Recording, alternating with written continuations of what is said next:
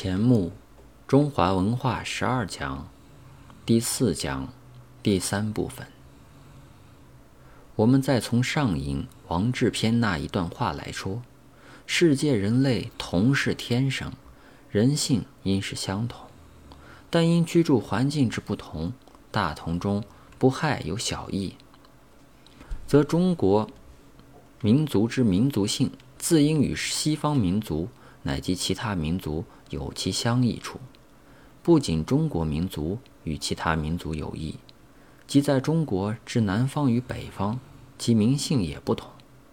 东南区与西北区又不同，东北区与西南区也不同，但中国人却只说道一风同，这是在小异之下，仍可有大同一明证。道一风同，即指文化也。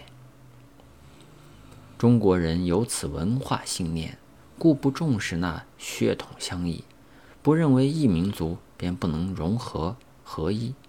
在秦汉以后，中国北方大敌有匈奴，那里的天时地利、交通物产与中国内地相异太远。当时中国人也说匈奴是夏代之后，但中国人并不看重这一点。中国人那时的意见，一是拒诸塞外，求能不来为中国之害；一是招他们来居住内地，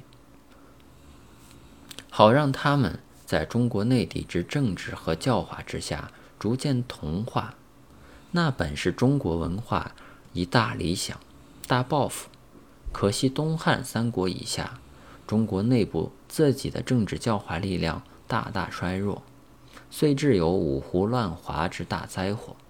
其实五胡乱华那些胡人，本已早居住在中国内地，如刘渊、石勒、苻坚之辈，也多少受了中国文化陶冶，也早如一中国人。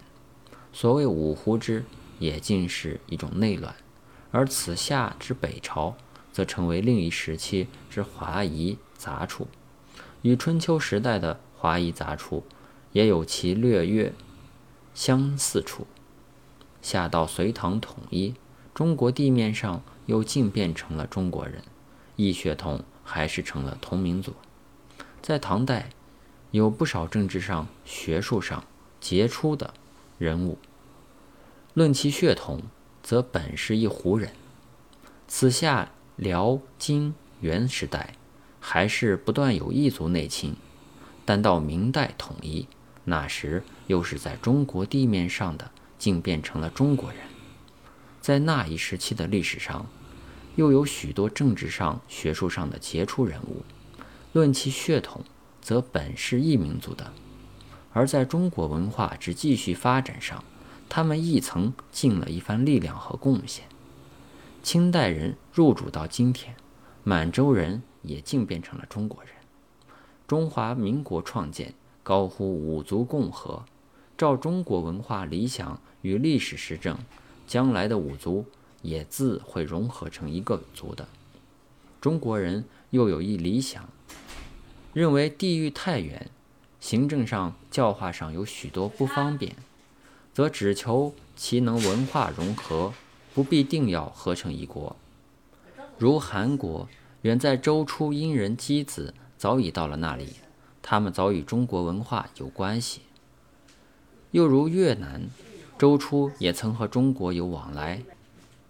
秦代早列为中国之一郡，此后不断有中国人前去，但中国人只求对韩越两地有文化传播，不想有政治统治。明清两代此一关系最属明显。在明清两代，还有不断的海外移民。他们虽带着自己的一套文化前去，传宗接代，全权无失，但对其所居地之异民族、异文化，也能和洽相处，既不抱蔑视之心，也不抱敌视心，处处没有一种狭义的民族观念之存在与作梗。此是中国文化伟大、民族伟大之一证。现在再说到文化相异。由于民族性不同，而民族性不同，则由于自然环境之影响。